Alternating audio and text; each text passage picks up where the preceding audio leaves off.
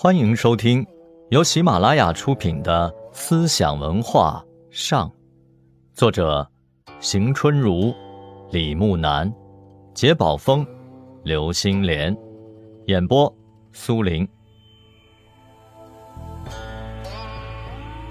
中国佛教的定学被气功界看作是气功，而且是中国气功的六大家之一。虽然。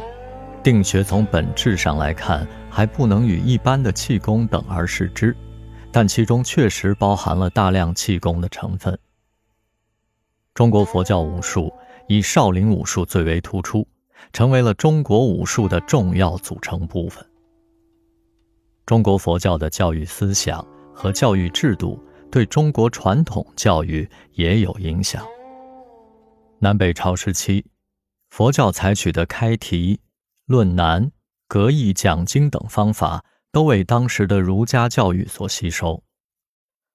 禅宗强调以学生为主体的启发式教育，更是中国教育文化的重要成果。禅宗寺院的组织形式、清规戒律，都直接影响了书院的组织形式和学规。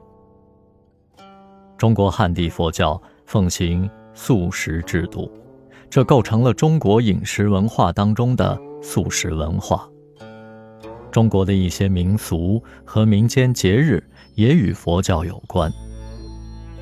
在当代的中国文化当中，中国佛教不只是作为宗教的存在，更重要的是作为文化的存在。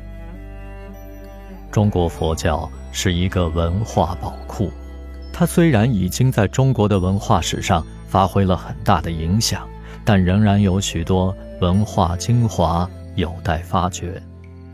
他的许多思想观念与当代的文化能够相融，当代文化中的许多类型仍然可以从中国佛教中汲取不同的有效成分。因此，中国佛教在当代中国文化中仍占有一定的地位。佛学。源于印度佛教，大约在东汉时期传入中国，到魏晋南北朝时得到了发展，佛学思想也随之出现，进而取代了玄学，成为了当时思想界的主流思想。在此期间，僧肇在佛学上的阐释起到了重要作用，他是南北朝时期最重要的佛学哲学家。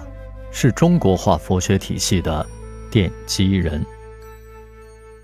在此之前，牟子曾在东汉末写了一本《理惑论》。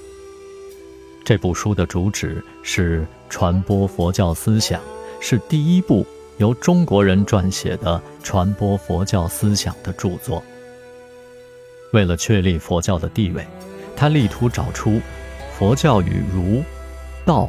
的相通之处，以此为切入中国思想领域的契机。无疑，《理惑论》最先体现了由汉代儒家独尊向儒释道三家并存的转换。在当时三教激烈斗争，《理惑论》是对佛教教义的重新阐释，它表现了汉末佛教在中国流传的特点。同时，这部书也拉开了三教论争与交融的序幕。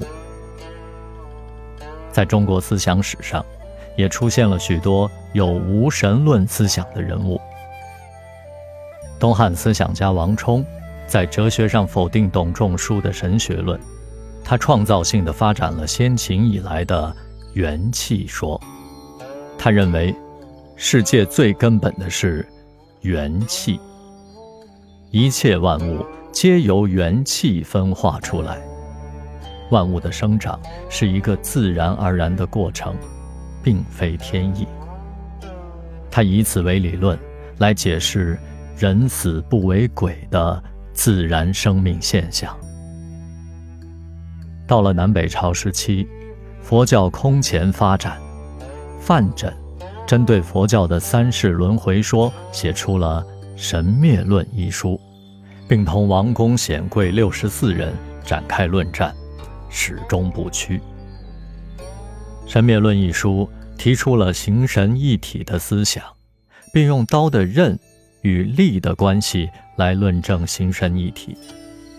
他的善辩及对宗教神学提出的问难，也为他在哲学上赢得了一席之地。